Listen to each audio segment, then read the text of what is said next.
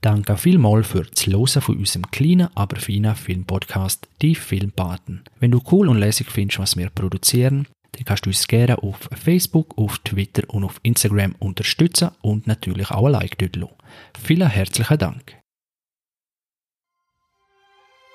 Wir heißen euch ganz herzlich willkommen zu einer neuen Ausgabe von Die Filmpaten. Wir diskutieren alles rund um Film und Serien und sonstige Geschichten. Immer schön garniert mit gefährlichem Halbwissen. Diskutieren wir auch diese Woche wieder über ganz spezielle Themen. Wer sind wir? Das ist zum einen der Dario in Winterthur. Hallo zusammen. Dann haben wir gerade daneben der Faton von Zürich. Hallo.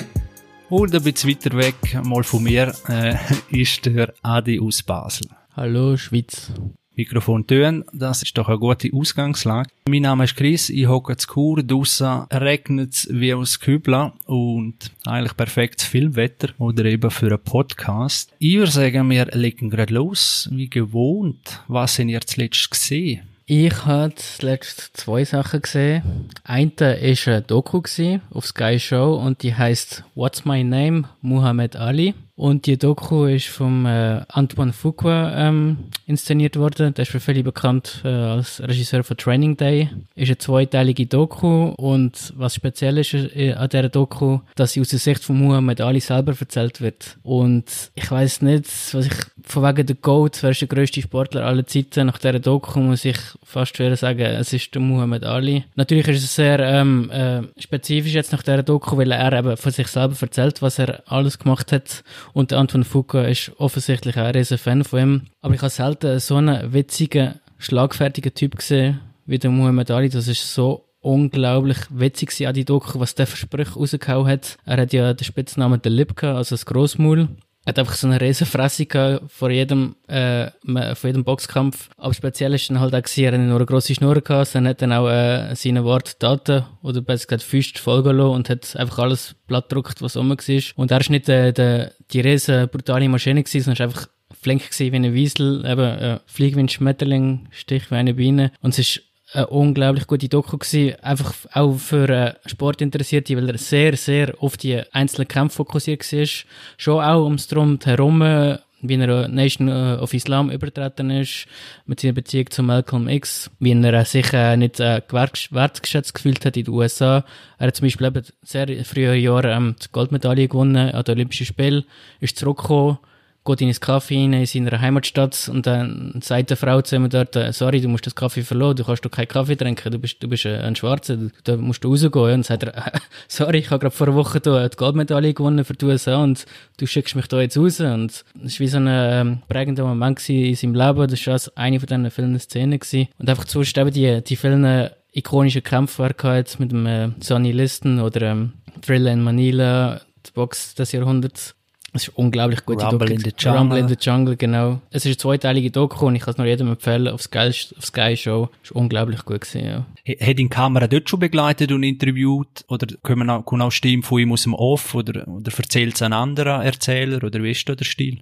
Also es sind äh, Interviewfetzen aus der Vergangenheit natürlich zusammengeschnitten, aber auch aus, dem jetzigen, aus der jetzigen Zeit, wo er natürlich noch gelebt hat, ähm, aus dem Off dann, wo er darüber erzählt, was er dabei gedacht hat, warum er so gehandelt hat, warum das so war, warum er eben die, die Doku auch äh, What's My Name heißt. Das ist auch so eine lustige Geschichte. Er hat einen Kampf gehabt gegen einen Tyrell, hat er geheißen, und er ist gerade kürzlich vor dran, ist er zur Nation of Islam gewechselt und hat dann von eben Cassius Clay hat den Namen auf äh, Muhammad Ali geändert. Und kurz vor dem Kampf haben wir ja die Gegenüberstellungen, wo man sich gegenseitig gegenseitig ein bisschen blöd anmacht. Und der Gegner hat ihn ständig immer Cassius Clay genannt. Obwohl er eigentlich gewusst hat, dass er jetzt Muhammad Ali heißt. Er hat gesagt, weißt du was, ich mach dich so zur Sau am nächsten, am nächsten Boxkampf. Ich werde dich ständig fragen während dem nächsten Boxkampf, was ist mein Name? Was ist mein Name? Und das macht er dann wirklich, während dem nächsten Boxkampf sagt er dann ständig, sind am Boxkampf, am Fighten und er sagt, wie heiße ich? Wie heiße ich eigentlich? Wie heiße ich? Und er macht dann einfach so fertig, ja. So geil. Das ist eben wunderbar inszeniert, das Ganze. Das ist unglaublich gut. Es erinnert mich sehr, wo du erzählt hast, dass er so, äh, in Anführungszeichen, Grossmaul oder einfach so Wortgefecht äh, oder ka hat, erinnert mich sehr an Schwarzenegger. Ihr habt vielleicht auch mal gesehen, Pumping Iron. Also das ist auch so, der Film hat ja dann auch so der Bodybuilder-Boom so ein bisschen beführt. Und da siehst du auch sehr gut, wie, was der Schwarzenegger, wie er eigentlich mit, mit den Gegnern und so oder Kontrahenten, wenn er geredet hat, wenn er sie mental hochgenommen hat und, und gewitzt und auch in den Interviews und, und keine Antwort verlegen war und eigentlich mega schlau taktisch. Also, also normal im Schwarzenegger würde man es nicht geben, aber nach dem Film äh. Aber ich würde ihm das niemals geben, ohne Scheiß. Ich bin mega überrascht, wenn du das sagst. Ja, musst wirklich, ist, ist, ist auch ein super Doku, kann ich sehr empfehlen. Und ja, da sind mir die gleichen Gedanken gekommen, wie du gerade erzählt hast, äh, oder wie er so war. Ich glaube, das war auch noch recht eine Geschichte gewesen, dort, er hat doch in der Armee SW müssen, wird das auch behandelt. Und dann hat er sich aber als SW gedruckt. Das wird auch behandelt. Er hat sich geweigert dann, ja, er will nicht eigentlich gut kämpfen. Eben, vor allem für ein Land, wo sowieso Schwarze ablehnt. Und, äh, er ist dann ein bisschen jetzt, äh, hinter der äh, Boxkarriere versteckt, aber, ähm, man hat, man hat auch den, Weltmeistertitel entzogen wegen dem, weil er nicht wollte, äh, gut kämpfen in Vietnam. Und dann, ja, eben, ist auch ein grosses Kapitel in dieser Doku, wo das behandelt wird. Ja. Cool. Äh, beste Sportler von allen Zeiten. Soll jeder mal schnell raushauen. Roger Federer. Für mich beide zusammen, ja. Also Muhammad Ali, ich hatte schon gesagt, beim, äh, beim Lieblingsfilm, wo, ich, äh, wo wir über Biografie hatten und über die Verfilmung von Michael Mann, äh, wo ich ja recht enttäuscht gewesen bin, wo Will Smith Muhammad Ali spielt. Er spielt ihn sehr gut, aber der Film an sich ist deutlich schlechter gewesen als eben auch andere Dokus, die ich schon gesehen habe. Mein Vater ist ein Riesenbox-Fan und hat mir so viel über Ali erzählt und ich habe schon so viel Kämpfe gesehen und also schwer auch zum Vergleichen. Ähm, das ist einfach nicht meine Zeit, aber wenn ich jetzt so würde sagen, würde ich sagen, also für mich ist Roger Federer ähm, vielleicht genau das Gegenteil von einem grossen Maul, halt sehr bescheiden und äh, ich bin immer Fan davon, wenn jemand in seinem, in seinem Milieu der Beste ist, aber immer bescheiden ist und Schon allein, dass Roger Federer nach jedem Grand Slam brüllt, als ob sie ein Erster wäre, macht mir unglaublich sympathisch. Ganz davon abgesehen, wie er, wie er spielt. Das ist eine Augenweide. Aber Muhammad Ali, klar. Also, ich bin, ich bin ein riesen Fan. Äh, Muhammad Ali, sein Einfluss ist, glaube noch viel größer, als wenn man jetzt heute, wenn man heute, äh, den McGregor schaut, wie er versucht mit den Medien und so zu spielen und das natürlich komplett überzieht in der heutigen Zeit. Aber äh, viel Boxer und viel äh, Kampfsportler äh, imitieren alle und versuchen, die, seinen Stil ein bisschen zu übernehmen. Eben heute leider ein bisschen überzogen und unter Gürtellinie, das hat alle so nie gemacht. Aber auf jeden Fall ein grosser Sportler. Sorry noch schnell, bei der Doku, man sieht schon, dass der Muhammad Ali Grossmaul ist, aber er hat immer noch so ein schelmisches Lächeln auf der Lippe. Man sieht, dass er da immer ein bisschen Selbstironie dabei ist und dass man das nicht so für bare Münzen nehmen was er sagt. Also, er war wirklich ein authentischer Typ gewesen. Unglaublich. So witzig. Mhm.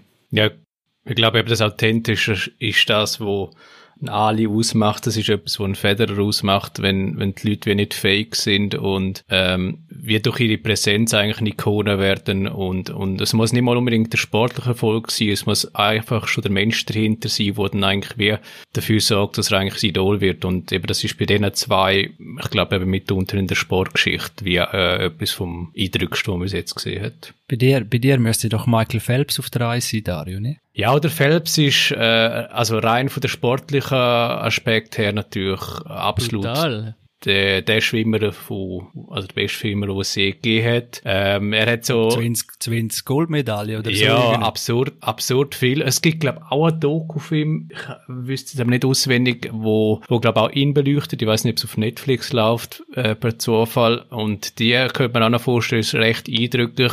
Auch eben, wie dort mit dem Druck umgegangen wird. Ähm, weil eben er hat ja auch ein Probleme mit Drogen, äh, also Drogen, einfach mit, mit, mit dem Kiffen ein bisschen. Und ähm, andere Schwimmer haben das auch ein bisschen gehabt, ähm, einfach zum mit dem Druck umgehen, halt wie, eben, im Schwimmen ist die Olympiade das, was zählt und da es halt nur alle vier Jahre stattfindet, ist der Druck umso größer. Oder bei anderen Sportarten ist das, glaub, oder bei anderen breiten Sportarten ist das nicht so ausgeprägt. Oder bei Fußball ist es umgekehrt, ist Olympiade eigentlich weniger wichtig und äh, unter einem Jahr ist, äh, findet ein wichtiger Wettkampf statt. Ja, und im Fußball ist ja die WM auch, wo alle vier Jahre ist, definitiv so das Ding eigentlich für Fußballer, äh, obwohl Champions League äh, mehr Geld zum Verdienen ist und äh, glaube auch mehr Zuschauer hat als äh, ja bis aufs WM-Final, glaube nicht, aber alles andere schon ist WM schon das Ding, das Nonplusultra, weil es halt alle vier Jahre ist und du deine Karriere maximal viermal, wenn du überhaupt die Möglichkeit hast, das zu gewinnen. Ja. Ich glaube, der Unterschied ist noch ein bisschen, beim Schwimmen bist du halt allein für deine Leistung zuständig, beim anderen kannst du wie noch sagen, die Verantwortung ein bisschen auf das Team abschieben. Absolut, ja. Willkommen beim Sportpodcast. Äh. oh, Sportfilm könnten wir auch mal eine Folge machen. Ja, da haben wir, ich glaube, schon mal, schon mal empfohlen, vor allem Fußball, die Maradona-Doku, äh, wo seit einem Jahr oder ein halbes Jahr draußen ist. Sehr gut. Noch ganz kurz, bevor wir weitergehen, Anekdote. Jetzt ist ja der Mike Tyson äh, ins Comeback am gehen. Äh, wird ja so als neben alle, ja, als größter, zweitgrößter, je nachdem Boxer, äh, gehandelt. Und der hat auch einen eigenen Podcast auf YouTube. Ich glaube, er hat es dort erzählt, bin aber nicht sicher, dass wo er äh, auf seinem Höhepunkt war, voll Droga, voll alles, ein, ein, Tiger hat er noch gehalten in der Villa und also ist wirklich völlig äh, abgehoben gewesen. Und eines Abends, eines Abends hat er wollen rausgehen, rausgehen in den Zoo und äh, der Zoowärter bestechen, um gegen einen Gorilla zu kämpfen. Das okay. da denke ich immer, meine Güte, also der Zoowärter hat sich dann nicht bestechen lassen äh, und er ist nicht ins Cake reingekommen. Äh, aber ich stelle mir vor, wie verdroschen der geworden wäre, obwohl es Mike Tyson ist und so eine Gorilla nachkommt. Ich frage, ob es ein Silberrücken gewesen wäre oder nicht. Wer weiß. Ey, das sind einfach noch 100 Kilo mehr Muskelmasse. Das stimmt, aber äh, Mike Tyson, seine Technik und seine Geschwindigkeit ist natürlich schon einzigartig. Äh, ich habe mit meinem Vater auch lange mal diskutiert, er ist ein großer Boxfan, wer würde gewinnen? Und mein Vater hat immer gesagt, Muhammad Ali, Technik natürlich abartig, aber Mike Tyson, das Tempo und ich glaube, bis heute noch die, äh, also sie messen halt, wie schwer, wie stark ein Schlag ist. Und ich glaube, bis heute immer noch ist Mike Tyson sein Schlag mit Abstand äh, der mit dem meisten, ich glaube, pro Kilogramm Gewicht, ich weiß es nicht genau, aber es sind bei 5 oder bis 700 Kilo, wo Mike Tyson, wenn er dich mit seiner Rechten trifft, äh, gegen dein Gesicht kommt. Also. Das erinnert mich immer wieder an Hangover Teil 1. Willst du jetzt lieber in ein Badzimmer reingehen, wo ein Drinnen ist, oder von Mike Tyson eins auf die Schnur bekommen? Ich weiß noch nicht, was ich würde wählen. Ich glaube, ich nehme den Tiger. Aha. Also gegen einen Gorilla würden ihr sagen, es ist, es ist offen. ja, und immer also ein Schimpanse hat fünfmal mehr Kraft als ein Mensch, nur so als Input. Also dann kann man sich einen Gorilla vorstellen. Das ist. Nein, natürlich. Eben, das ja. wahrscheinlich, wahrscheinlich nicht, aber eben, wenn er ihn einmal richtig trifft, hey. ja, die sind über 200 Kilo, lese ich da gerade. Ja, also so die richtig groß, aber äh, ja. ja. Ah, wir werden es nie erfahren. Nein. Leider, ja. Oder zum Glück, je nachdem. Also Frage von Geld. ja, ja, Tierschützer werden, werden den Part von dem Podcast lieben. Ja, dann, wer will, wer hat noch nicht. Äh, was haben ihr zuletzt gesehen? Also, sonst mache ich gerade schon weiter. Ich habe nämlich äh, einen Film geschaut. Wenn wir zum Dario kommen, äh, hat er sicher definitiv mehr als ich. ich habe mir Moonlight gegeben. Für alle, die ihn nicht kennen, Oscar-Gewinner 2017. Das war das grosse Ding gewesen, weil ähm, äh, La La Land ja äh, es soll der beste Film ausgeholt werden und dann hat der Typ, der das gelesen hat, eben La La Land genannt und am Schluss ist es eben Moonlight gewesen.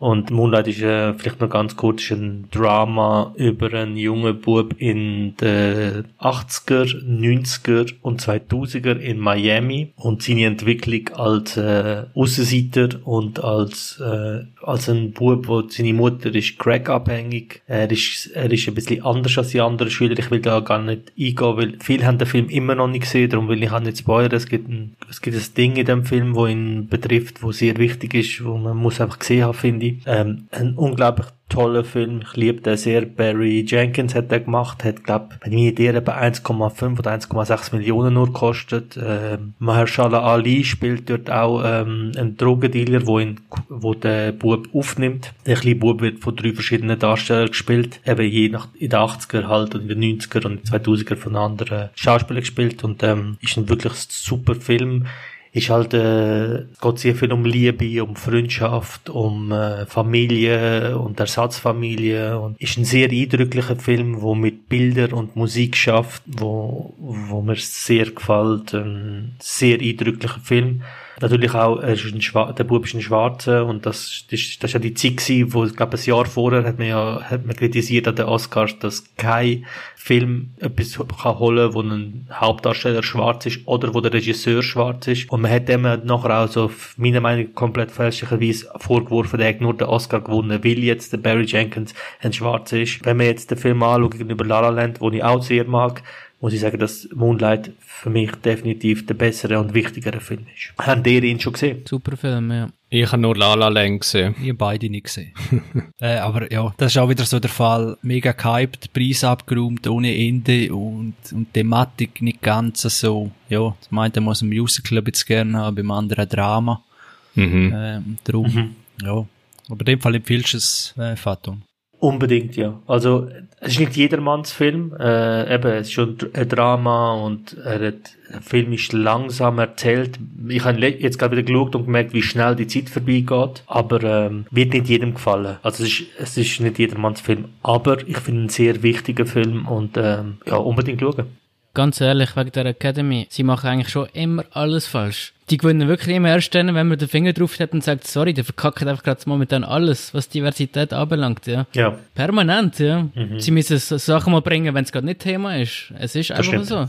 Es ist traurig. Eben, sie bringen immer genau das, wo gerade der Zeitgeist ist oder Ding und, und nur dann gibt's Veränderung und ah. Wie jetzt auch mit der Emmy eben verleihen, wenn alle eben drauf zeigen, sorry, äh, ein bisschen schwa mehr Schwarze müssen im Fokus sein und jetzt, oh, die schwärzeste Emmy verleihen ever. Die müssen das vorbringen, nicht wenn alle äh, jammern, ja. Weil sonst ist einfach ja eine, Re eine Reaktion, Ja gut, aber so, so, so ist es ja mit allem. Auch in der Politik oder da kommt selten etwas davor. Immer zuerst muss, muss recht kontroverse sein und so und erst dann bewegt sich irgendetwas. Ja, das Thema muss zu Tode diskutiert werden, bis es endlich gemacht wird. Aber am Ende des Tages muss ich trotzdem sagen, lieber zu spät als gar nicht. Und ähm, eben, der Film, dem Film wird ja das vorgeworfen, dass er so ein bisschen hat müssen anheben, aber ähm, wenn man Metascore anschaut, ist glaube bei 99, also und das absolut zu Recht. Das ist wirklich ein super Film. Es ist, es ist für mich ist es äh, so ein sehenswerter Film. Allein schon als Film an sich, eben Bilder, Musik, aber auch von der Thematik und wie er umgesetzt ist, wie gespielt ist. Ähm, Marshall Ali hat ja da den Oscar bekommen als bester Nebendarsteller. Ihn kennt man vielleicht aus, aus, House of Cards. Und äh, das ist sensationell, der Film. Also, hätte ihn auch verdient. oder Green Book natürlich. Green Book, den habe ich leider nicht gesehen, aber dort ist er, äh, ist er auch dabei. Genau. Und er ist ja bei True Detective äh, der Lead in der dritten Staffel. Dort ist er auch, äh, dort ist die Staffel an und für sich nicht so empfehlenswert, aber er zumindest reisst äh, rein von schauspielischer Leistung her raus. Äh, Green Book finde ich gut. Ist zwar auch da ein bisschen, ja. Er hat gesagt, er sagt der, genau der Film, wo halt gewinnen muss in dieser Zeit. Äh, weniger wegen dem Film, sondern ja, wegen der Thematik, aber äh, insgesamt ein guter Film gefunden. Also, ja, wirklich schlecht sind die ja auch nicht, was den Amix halt auswählen aus politischen Gründen. Ähm, aber, äh, ja. Na, der Film hat mir gleich sehr gut gefallen und Moonlight habe ich jetzt gerade auf, auf der kurzen Watchlist von mir da. Ja, irgendwann kommt er dran. Sehr gut.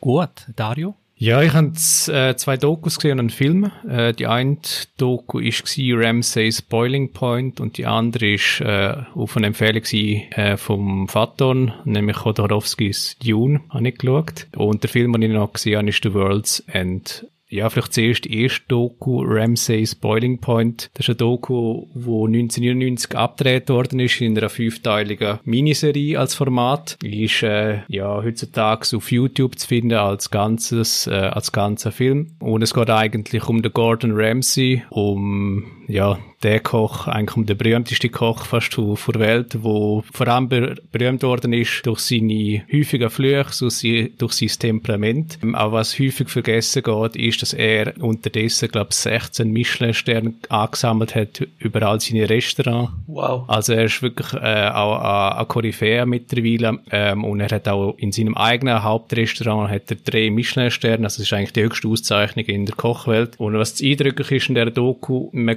begleitet ihn als Jungkoch eigentlich. Er ist dort, äh, glaube 32 gewesen. Und äh, die Kameracrew dort ihn begleiten, wenn er eigentlich sein erstes Restaurant eröffnet, nachdem er eigentlich wie abtrünnig wird vom Restaurant, wo er wie ein Mitinhaber war. Und dort trifft er schon auf Widerstand, weil, weil die, die Training verläuft nicht so harmonisch. Es gibt dort Probleme. Und ja, was noch eindrücklich ist, ist dann eben, wo er dann eigentlich sein neues Restaurant eröffnet, wo er nebenbei irgendwie 1,2 Millionen Pfund investiert und irgendwie viel Privatvermögen, viel Darlehen aufnimmt ähm, und einfach alles wie auf ein ähm, Pferd setzt, kann man sagen. Da hat man ihn einfach wie begleiten, wie zum Beispiel die Eröffnungsnacht ist in seinem Restaurant, wie, wie es hinter den Kulissen abgeht in einer ähm, Sterneküche, was einfach mal extrem verreckt ist. Also anders kann man es nicht sagen, wie dort mit den Leuten umgegangen wird, was dort für einen Standard gesetzt wird ähm, und, und wie es dort eigentlich eben mit dem Personalzone äh, hergeht. Das ist, um es mal wie so im,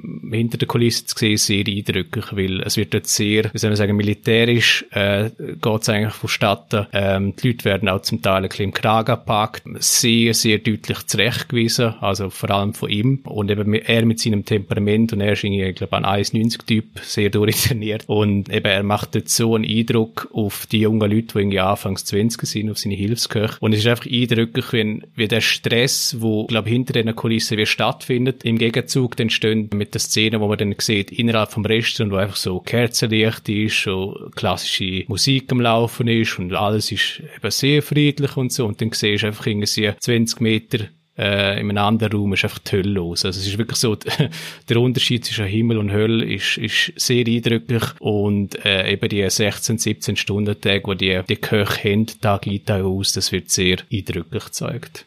Und von dem her, also sehr, sehr empfehlenswert, mal eben komplett mal ein anderes Thema kennenzulernen, und es hinter der Kulisse aussieht. Und ich habe es eben per Zufall gesehen, äh, in, in YouTube, eine Recommendation, und dann denke ich, ja, easy, schau mal rein. Und wirklich sehr eindrücklich. Ja, und dann habe ich eben noch Chodorowskis Dune gesehen. Da bin ich gespannt. Da, eben, da bin ich der, der Empfehlung vom Vater gefolgt. Das ist eine sehr eine interessante Doku gewesen. Ähm, also man muss vielleicht sagen, der Titel, Begleittitel ist der beste nie gedrehte Film aller Zeiten. Ähm, das ist eine Doku, wo im 2013 rausgekommen ist. Und äh, der, der Dokumentarfilm schaut eigentlich hinter Kulissen von, von einem nie entstandenen Projekt, nämlich von einer geplanten Verfilmung von, von einem Roman von Dune. Äh, auf Deutsch heißt Dune der Wüstenplanet. Das ist, äh, glaube ein Science-Fiction-Roman, der glaube in den 50er Jahren rausgekommen ist, also schon ein relativ alter Roman und der wird heutzutage verglichen häufig mit, ähm, ja, mit Herr der Ringe, also es wird auf dem Level genannt, so im Science-Fiction-Bereich. Und äh, der äh, Alejandro Chodorowski, nachdem eigentlich auch Doku benannt ist, der hat eben in den 70er Jahren geplant, äh, das zu verfilmen. Und man muss vielleicht sagen, der Regisseur, also mein Eindruck nach dieser Doku,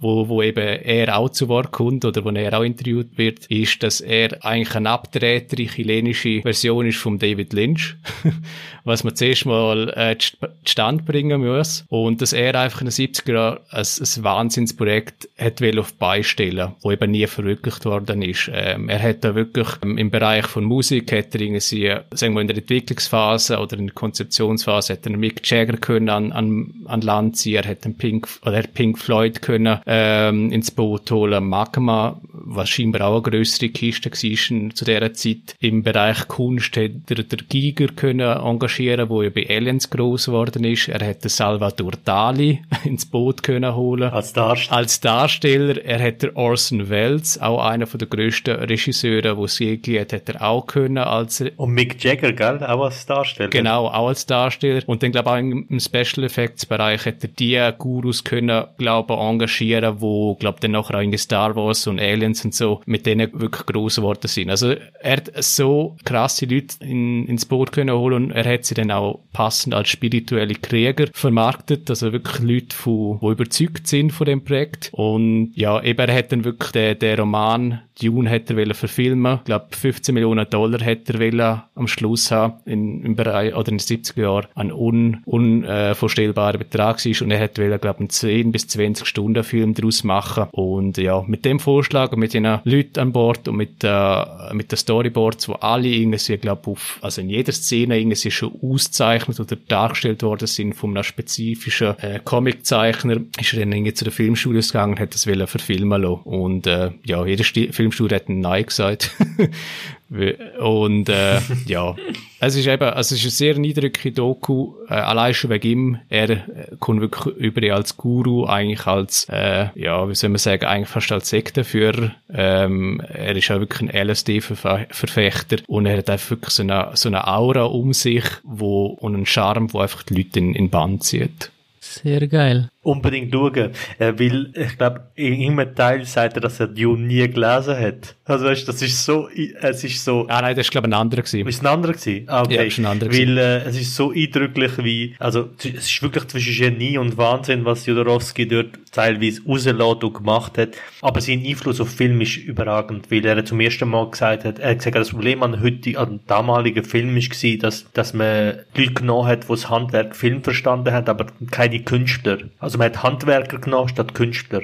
Und er hat gesagt, er will unbedingt, dass Künstler viel mehr Einfluss auf Film haben. Und ich glaube, allein das Horrorgenre, wie er das beeinflusst hat, dadurch, dass er H.R. Giger mitgenommen hat und danach Alien und alles andere gedreht wurde, Blade Runner und es gibt viel, viel Film, wo viel ähm, äh, Leute, die doch ähm, durch den Film oder durch die Idee, besser gesagt, äh, sich haben da beeinflussen und den, den Film an sich komplett verändert hat. Ähm, und jetzt kommt ja Dune raus von Denis Villeneuve und ich bin mega gespannt, wie er das schlussendlich auf den Boden bringt. Zitat Denis Villeneuve, äh, Dune, Star Wars für Erwachsene. Ich bin gespannt, ja. Oh, geil. Ah, so Laserschwert. nein, aber richtige Schwerter. Star Wars besteht aus Laserschwertern. Nein, nein, äh, da sind wir gespannt. Ich glaube, wenn wir die Dune gesehen haben, vielleicht sehen wir es ja jetzt immer. Das wäre cool, ja. Mal schauen, ob sich das einrichten lässt. Es gibt da zu Kur ein gutes Kino. nein, Scherz. Äh, ja, dann können wir das Thema schauen und ich glaube, dann könnt ihr nochmal einfließen lassen, falls ihr es bis dort noch nicht gesehen habt, wie echt eben der andere Film gekommen wäre oder was dort, ja, besser vielleicht gewesen wäre als jetzt im Villeneuve oder ob der Villeneuve einfach ein Meisterwerk abgeliefert hat. Äh, wir werden es sehen. Ich glaube Ende Jahr. Also schon nicht hundertprozentig sicher, habe ich jetzt gerade letzte gelesen. Wegen dem Kino in den USA, weil eben jetzt Tenet auch viele Kinos zu sind und wegen, wegen der Corona-Zeit ist nicht klar, ob er jetzt wirklich im Dezember rauskommt. Weil es ist ja auch ein unglaublich teures Projekt halt auch. Und, äh, sie wissen noch nicht, ob sie es jetzt definitiv im Dezember bringen, aber geplant ist Dezember, das stimmt. Hat einer von euch die Lynch-Version gesehen vom Dune? Wenn schon alle so Lynch-Fans sind da. Nein. Nein, nein, aber die sind extrem mies. Und ich weiß nur, dass der Lynch hat dort auch, äh, glaub, viel vom Drehbuch vom, vom Chodorowski übernommen, aber es ist dann halt so zusammengestiefelt worden, dass irgendwie nichts mehr Sinn ergeben hat. Und ich glaube, der Lynch hat auch mal gesagt, dass ich eigentlich sein schlechtester Film, weil er eigentlich dort null Einfluss können ausüben. Mm, okay. Aber der vom Lynch ist ja der letzte. Letzte offiziell. Oder der habe ich mal irgendwann Sport in der Nacht, äh, viel zu jung auf Kabel 1. Irgend so etwas ist das. Habe ich den mal gesehen. Aber habe ich noch nicht wirklich gecheckt, was ich da gesehen habe. Einfach wieder so einen riesen Wurm gesehen. Bin aber gar nicht mehr sicher, ob ich den gesehen habe. Ja, ja so viel zum Lynch-Film, aber ja. Hat er keine gute Wertungen? Ich mm, glaube nicht. Ist recht verrissen. Ich glaube auch, eben, das Buch hat ja, glaube viel, wie soll man sagen, ich glaube schon interessante, interessante Ansätze auch im Bereich von Philosophie und in eigene Religion, eine eigene Hintergrundgeschichte und der, der Lynch hat, glaube ich, drauf geschissen, respektive Vorlage. Das war eben der Film, gewesen, wo der Lynch kurz vor dem äh, Absturz war. Also, nächster Film, der muss jetzt sitzen. Das war dann eben Lost Highway gewesen, oder ähm, das war's in Hollywood. Und wie dann die Geschichte gezeigt hat, ist dann Lost Highway äh, gigantisch gut gewesen. Ja, ja zeitloser Klassiker, ja. wir, kommen, wir kommen immer auf die gleichen, die gleichen äh, Regisseuren und, und Filme zurück. Jetzt landen wir bald bei Disney. Äh, ja, Dario, hast du, hast du alle beredet, die du gesagt hast? Nein, ich habe noch einen Film gesehen, äh, und zwar ein Film vom Edgar Wright, wo ja Scott Pilgrim äh, rausgebracht hat, Against the World, und auch Hot Fuzz hat er rausgebracht. Baby Driver, glaube ich auch, oder? Baby Driver auch. Ja. Ähm, habe ich leider nie, noch nicht gesehen, Baby Driver. Muss, habe ich noch auf meiner Watchlist. Bist du sicher? Ich glaube, das sind wir zusammen schauen, Dario. Nein. In dem Fall nicht. Ich habe ihn nämlich gesehen, aber ich weiss nicht mehr mit wem. Sorry an die Person, die mit mir ins Kino gegangen ist. Ich habe mit dem, ich habe den mit dem Adi gesehen im ähm, Opener Kino zu Basel. Baby Drive ist der Hammer. Also ich mag ihn sehr, den Film. Mag ihn sehr. Du hast halt Soundtrack getrieben. Und du, Dario, hast noch gut gefunden. Ich habe einen anderen Film gesehen. ah nein, du hast den eben nicht gesehen, sorry.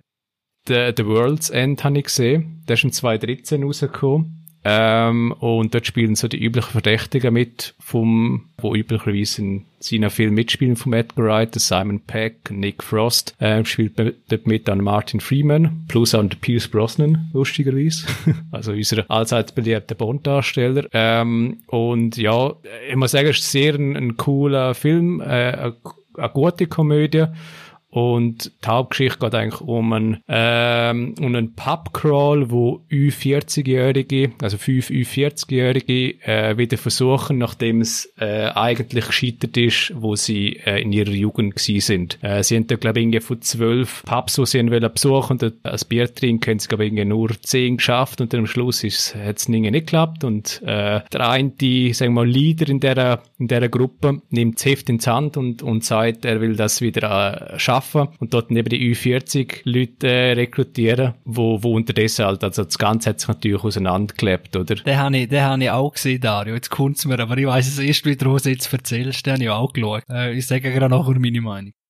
Ja, und eben, äh, eigentlich eben sehr eine einfache Grundidee und äh, ja, es, es, die Idee ist dann eigentlich nachher, dass eben sie probieren es dann als Ü40-Jährige das den, den Pubcrawl wieder in, in Gang zu bringen und das erfolgreich abzuschließen. Und es geht dann, glaube ich, drei, vier Pubs lang gut und dann passiert dann etwas, wo eigentlich der, der Film komplett äh, um 180 Grad dreht und ja, ich, ich habe den Twist schon gewusst, habe die Umsetzung davon eigentlich auch recht cool gefunden. Ich darf jetzt eben nicht Spoiler für alle, die den Film noch schauen wollen. Aber wir haben müssen sagen, eben so rein von der Szene, wo sich dann nachher abspielen, von gewissen Action-Szenen, sagen wir mal, und Effekt und die Idee und Schnitt, ist es eigentlich recht ein cooler Film gewesen und eben so ein typischer Edgar Wright-Manier, so schnell geschnitten, auch mit so Close-up ähm, Szene und eben mit der geilen äh, Musik- und Soundkulisse untermalt, habe ich müssen sagen, ja, ist, ist eigentlich ein guter Film gewesen. Also er kommt nicht ganz an die, äh,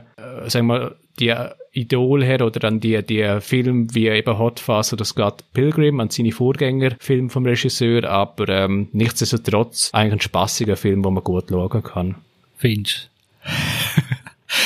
Nein, äh, ja, es ist sehr, also in Hot Fuzz habe ich schon, ehrlich gesagt, den ich glaube noch nie fertig geschaut, weil er ähnlich in diesen Film, es dreht immer, oder respektive mit dem Film von Simon Peck, wo er eine Hauptrolle spielt, äh, dreht es wie amigs komisch, wo ich ehrlich gesagt keine Ahnung mehr habe, was will der Film jetzt. Mhm. Es ist es wie nicht mehr ganz lustig äh, und dann dramatisch und einfach so völlig wie der Fisch noch Vogelrecht und, und das ist äh, ja in vielen Filmen wo der Samuel Pegg mitspielt. Das gleiche ja auch, wie heißt Zombie-Komödie? Shaun of the Dead, ja, das finde ich, finde ich auch kein gut, also kein guter Film, ist ein bisschen Das ist gesagt. eigentlich ähnlich, es fängt ultra lustig an mhm. und denkst, hey, cooles Konzept und so und irgendwann trifft es ab, wo, äh, keine Ahnung.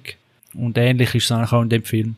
Ja, das verstehe ich. Mich holt der Humor auch, ich muss ehrlich sagen, überhaupt, leider überhaupt nicht ab. Ich habe schon auf der Dead sicher schon drei, vier Mal angefangen, weil der für viele als, also Komödie-Klassiker gilt, aber irgendwie haben wir die Film, haben den Film nicht abgeholt. Darum. Aber ähm, was ja bei Edgar Wright wichtig ist, die Musik. Und das, das finde ich schon eindrücklich. Bei Baby Driver ist das fast schon an die Spitze getrieben. Dort gibt ja die Musik eigentlich, also meistens ist ja die Musik begleitet den Film. Und bei Baby Driver, ohne jetzt viel Spoiler für die noch nichts vielleicht gesehen haben, dort gibt Musik eigentlich dem Film vor, was passiert. Und das ist sehr eindrücklich, das ist einzigartig und Deshalb auch geil. Also das ist super. Aber bei Edgar Wright fällt mir auch immer so das, so die, die letzte Prozent, dass ich sage, okay, das ist jetzt wirklich ein super Film, äh, 9 oder ein 10 von 10 oder ein Film, wo ich sage, All-Time Classic.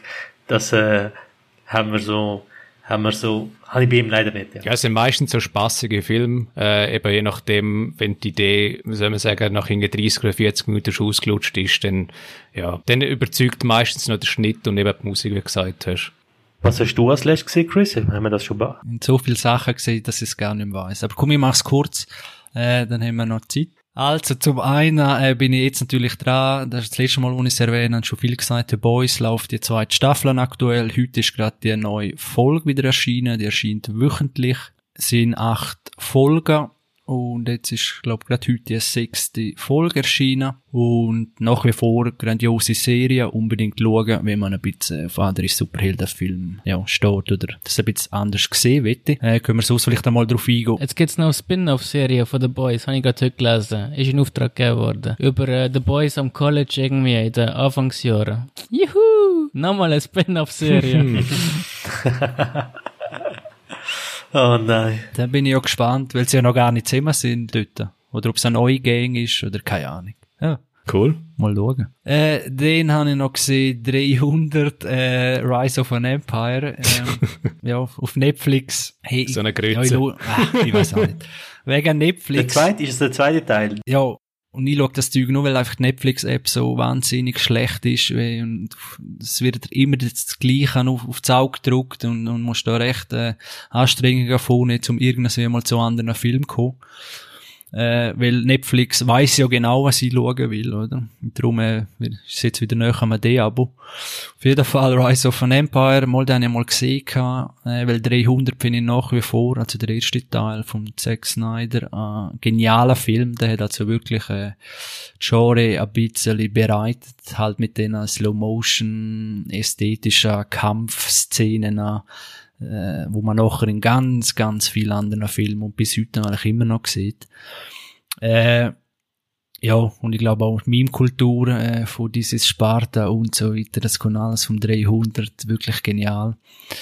Und Rise of an Empire ist der Versuch gewesen, der hat einfach so viel falsch gemacht. Äh, er sieht, also ich weiß nicht, ich noch nie, wenn er auch wirklich einen Film gesehen will mit so brut, also ich immer das Bedürfnis gehabt, den Bildschirm zu putzen vom Fernsehen. Mhm. Äh, weil es ist noch so wie Schlieren drauf, es spielt größtenteils, äh, die 300 sind ja gestorben im ersten Teil, Spoiler.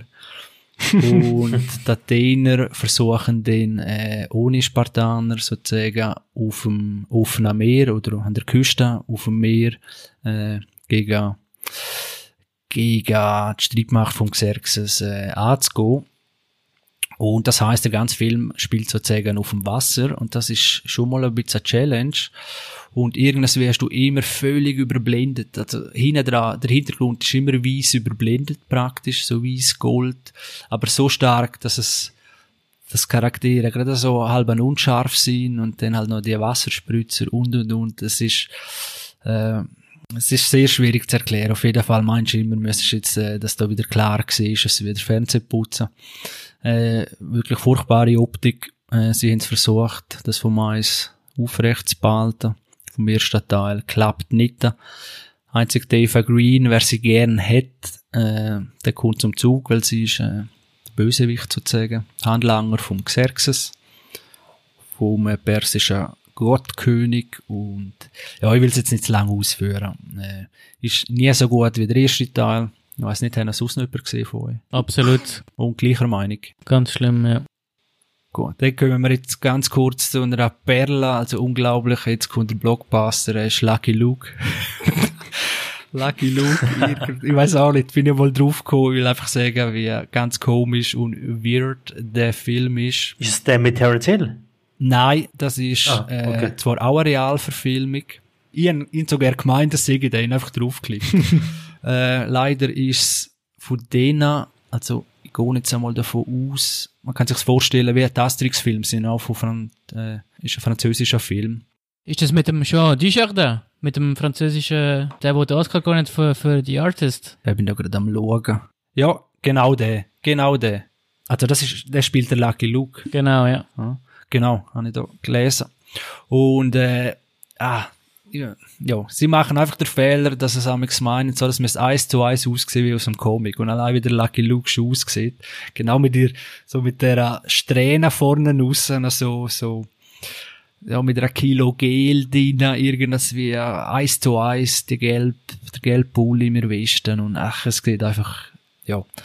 Das hat Marvel den ein bisschen besser gemacht, dass es Superheld oder wie die anfänglichen Batman-Film, wo es auch eins zu eins Farben übernommen haben, von, von dem Batsuit und so weiter, äh, haben sie dort ein bisschen besser gemacht, dass man es halt nicht eins zu eins adaptiert. Und darum, ich habe den Film auch nicht fertig geschaut, obwohl ich sehr äh, auf so Western stehe, ja, so, so Western-Helden, wo da Revolverhelden, wo da alles Grund und Boden schießt. Äh, aber kann ich nicht empfehlen, ist ganz ein, ganz ein komischer Film gewesen. Den ganz kurz, ja, ich glaube, ich strecke jetzt auch ein bisschen da unsere Zeit, äh, habe ich gesehen, ein Doku auf YouTube, kann jeder nachschauen, ist Kleine Wölfe heißt der, Kleine Wöl Wölfe, Straßenkinder von Kathmandu, Nepal. Äh, ist für den Grimme-Preis nominiert gewesen, ist vom deutsch-amerikanischen Filmemacher Justin Peach.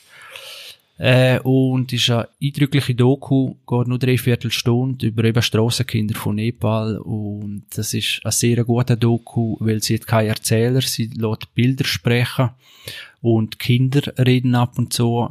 Und ja, wie es dort halt so ist bei den Strassenkindern, die sind meistens äh, ja, drogenabhängig, respektive dann alle Leim schnüffeln, zum ein bisschen am Elend entkommen, betteln äh, versuchen mit ganz verschiedenen Maschen an noch mehr Geld zu kommen und es wir ja aus dem System ausbrechen, was aber ja eigentlich niemand schafft, weil die einfach wirklich ganz ganz schlimme Bedingungen haben. Äh, ja, da sehen wir wieder, wie gut es mir hin und die Doku ist wirklich sehr zu empfehlen. Von der Machart, von den Bildern und ja, gibt einem einen guten Eindruck, was da so abläuft. So, das wär's von mir gewesen äh, in Sachen, was wir zuletzt gesehen haben. Jetzt haben wir noch Minimum ein Viertelstündchen. Äh, der Vater hat schon ein bisschen angetönt, Corona-Krise, äh, und ich habe ein bisschen über Netflix gewittert, respektive ist jetzt ja, die Situation so, dass wegen Corona nicht alle Kinos äh, ja, das normale Programm haben, äh, Auflagen, die sie müssen einhalten mit der Sitz und vielleicht auch manche Kinos nicht überleben finanziell was sehr, sehr sicher so sein wird, leider. Äh, und darum vielleicht das allgemeine Thema Kino.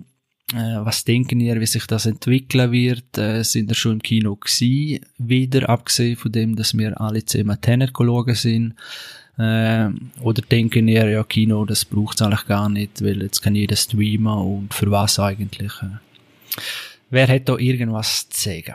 Also grundsätzlich ähm, gehen unbedingt ins Kino. Ähm, das Kino kämpft wirklich ums Überleben.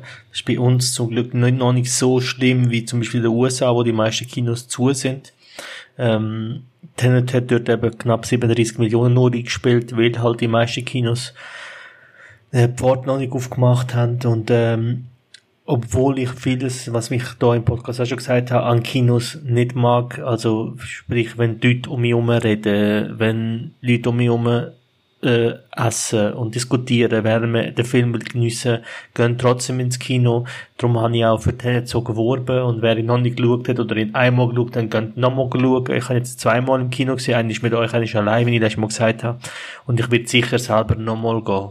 Weil, ähm, die Tendenz, dass Kino ausstirbt, ist sehr, für mich sehr tragisch, weil es verändert äh, den Film an sich. So ein Film wie Tenet ist ein Kinofilm und die äh, Gewalt, gewaltige Bilder und Sound funktioniert einfach im Kino viel, viel besser, als es die High funktioniert. Selbst wenn man eine sehr gute Anlage hat und einen super Fernseher hat, ist das Kinoerlebnis an sich um, und auch mal einfach anzuhocken und sich einen Film zu geben, sprich die Zeit zu nehmen für einen Film, finde ich sehr wichtig und ähm, darum unbedingt ins Kino gehen, wenn ihr könnt, wenn ihr die Möglichkeit habt, Schade ist natürlich aktuell, läuft halt einfach nicht sehr viel. Tenet ist der Film, wo auch das Kino mehr oder weniger soll retten. Das ist so ein bisschen ein Indikator. Wenn der funktioniert, funktionieren eventuell andere Filme. Eben Dune ist nicht sicher, ob der jetzt wirklich im Dezember kommt, aber wenn es die Möglichkeit gibt und wahrscheinlich sind wir alle schon lange nicht im Kino gewesen, gehen wir wieder ins Kino. Dario? Ja, das ist eben ein bisschen, ähm, sagen wir, die langfristige Entwicklung, wo wir uns ein bisschen befinden, ist, äh, wie soll man sagen, ein bisschen bedenklich. Eben einerseits äh, fallen nach und nach die Blockbuster-Filme weg oder sagen wir die Filme, wo die Leute wirklich ins Kino treiben wenn, also eben, es gibt so die wenigen Ausnahmen mit Tenet, mit Dune und dann gibt's halt häufig nur noch die Filme, wo halt eben in, in der endlos zehnten Mal äh, Ausführungen sie im Kino erscheinen tun, was sehr tragisch ist, also eben so Stichwort äh, Disney und was wie das eigentlich ausgeschlachtet wird. Ähm, es gibt wenig Filme, wo wirklich eine eigene Idee noch haben und das irgendwie dann auch mit einer neuen, mutigen Idee dann ins Kino bringen will. Ähm, wenn, sind das häufig so Nischenfilme, wo dann auch häufig ähm, auf einer Streaming-Anbieter auch untergehen, was auch sehr äh, bedenklich ist. Und eben es, es gibt nur noch wenig Film oder weniger Regisseure oder mit es wird, es geht in Tendenz, dass es zurückgeht, dass eben so wie ein Christopher Nolan sagt, dass, dass es Film bräuchte, wo, wo man nur im Kino erleben sollte oder wo, wo eigentlich für das Kino gemacht sind, wo eigentlich, sagen wir die Magie oder, oder ähm, der Effekt, wo man in einem Kino erlebt, dass das dort eigentlich nur zur Geltung kommt. Eben, weil in einem Kino hast du idealerweise keine, keine Ablenkung, du hast den geschlossenen Raum, du hast, du hast eine Leinwand und eine Reduktion auf das das Bild und sonst bist du eigentlich in einem abdunkelten Raum. Aber eben einerseits findet die Entwicklung, die negative Entwicklung statt im Bereich Film, im Bereich, dass die Leute auch immer je länger mehr nicht mehr die Aufmerksamkeit haben, immer ein Kino sich einem Film zu widmen und, und dass sie auch eben einerseits eben am Handy plötzlich anfangen umhängen oder irgendwie dann anfangen reden tun oder irgendwie einfach das Ganze wie nicht mehr ernst nehmen, das Kinoerlebnis und eben es sind so Trends, wo irgendwie falsch richtig gehen, aus meiner Sicht. Äh, so viele Sachen angesprochen. Äh, ist immer schwierig, jetzt alles äh, noch, noch das Thema fassen, darauf einzugehen. Eins, wo du jetzt gerade gesagt hast, äh, Aufmerksamkeitsspanne. Äh, man sieht es, wenn es Social Media oder eine Plattform, TikTok und so weiter, es wird immer weniger äh, und immer mehr, also immer weniger lang, aber dafür Masse umso mehr. Das heißt eben, ja, wenn man alles würde einstellen an neuem Content, dann kommt man, glaube ich, jetzt als, als Mensch nie mehr durch die Masse an Inhalt im Internet. Und ich glaube, es hat sogar schon Einfluss gehabt, ich bin jetzt nicht ganz sicher, hat, ich bin jetzt nicht ganz sicher, kann ich mir bald als Slogan auf ein Liebli drucken, äh, dass Filmdauer sich jetzt schon verändert hat, bin jetzt, und zwar zu kürzer, äh, als, weil 90 Minuten ist bisher immer der Standard gewesen, so vom Mainstream normalen Film. Und das ist jetzt auch schon vor ein paar Filmen, ich habe jetzt zwar gerade kein Beispiel zur Hand, äh, wo ich Film gerade kann nennen, aber dass es im, im Groben immer ein bisschen äh, weniger wird. Und dann kommt natürlich auch noch Problematik von der Serie oder, oder ob es eine Problematik ist, das kann jeder selber entscheiden, aber viele Projekte äh, wo jetzt wie aufgeleistet werden oder Verfilmungen von Büchern und so weiter. Äh, ich glaube, bei jedem zweiten entscheidet man sich auch, komm, wir machen eine Serie draus, dann haben wir mehr Zeit für Charaktergestaltung, für, für die Welt, zum die erklären, zum Emotionen übermitteln und so weiter. Und, weil das ist alles viel, viel schwieriger, wenn das konzentriert eben in 90 Minuten oder weniger ist. Und ja, Serien im Kino, das ist ja ein anderes Thema. Ich glaube, da hat es auch schon Experiment gegeben oder gibt's.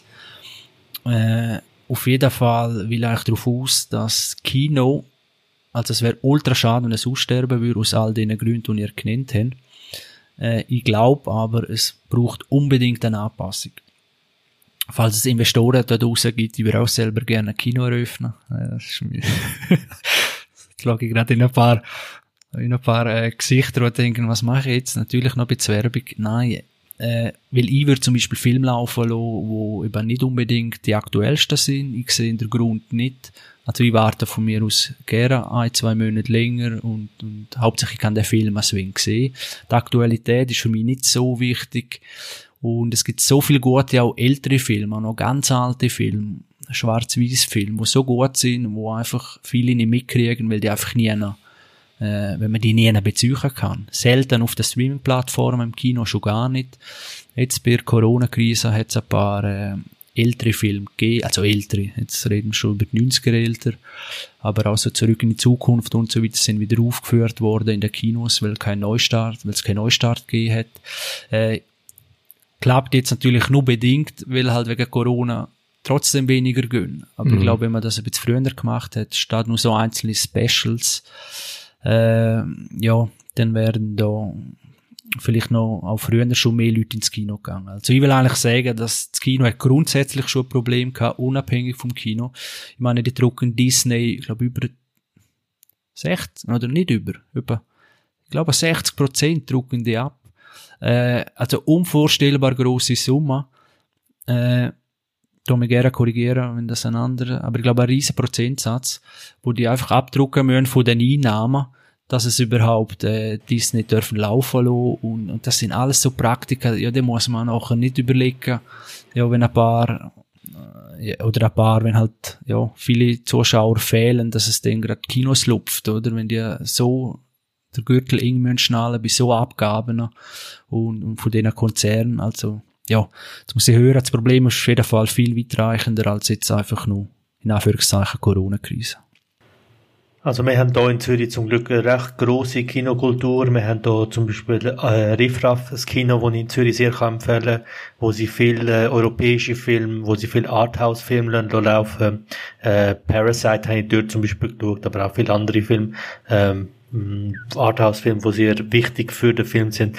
Ich glaube, so mittel, kurz, mittelfristig muss einfach auch der Staat so etwas äh, mitfinanzieren. Das ist ein Kulturgut, so wie wir Museen haben und so wie wir sonstige kulturelle Anlässe haben, muss das Kino auch, darf das Kino nicht davon leben, dass Disney oder andere große Konzerne äh, dass die Kinos abhängig von denen sind. Bei Disney ist das so weit gegangen, dass gewisse Kinos gesagt haben, wir spielen Marvel nicht mehr, weil eben die entsprechend so viel Abgaben wollen. Und im gleichen Moment haben sie dann einfach viel weniger Zuschauer gehabt.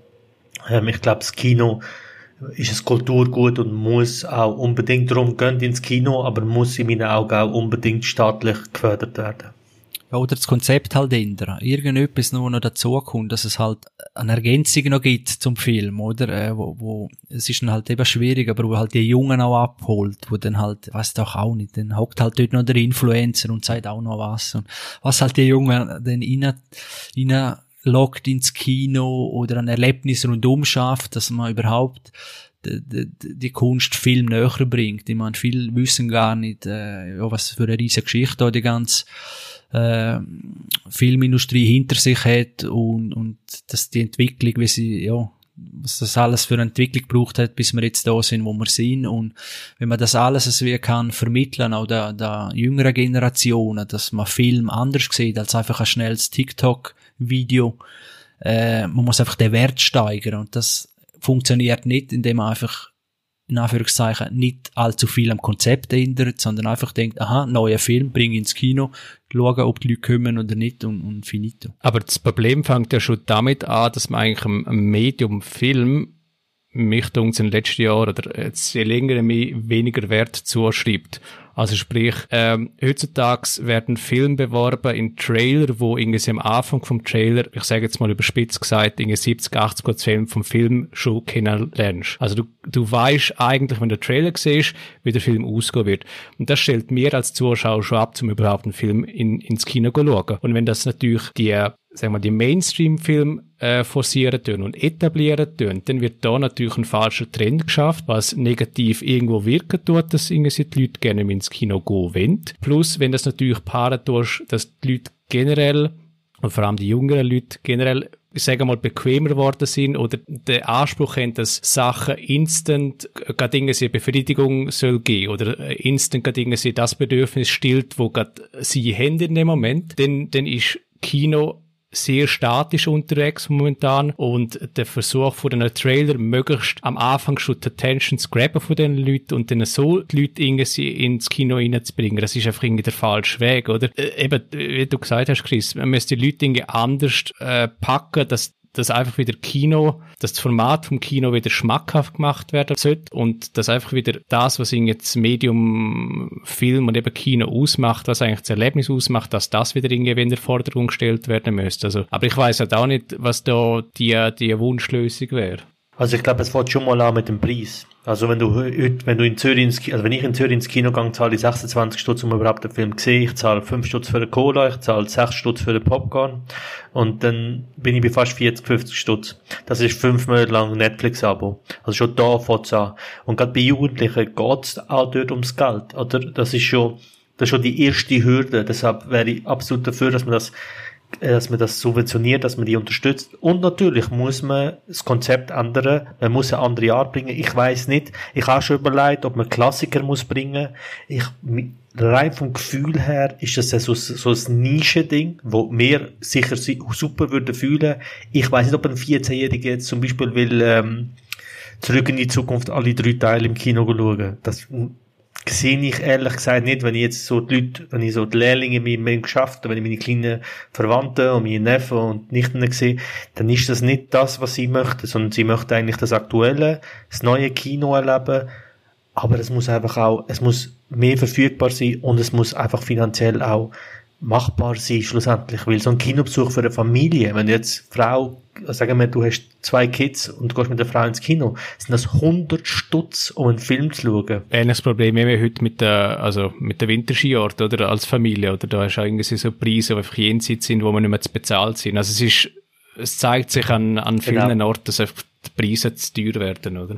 Ich sage noch schnell die Lösung vom Problem. Der Vater hat mich gerade darauf gebracht. Es gibt's zwar schon, äh, aber es ist ganz klar, Kino brauchen ein Abo-Modell.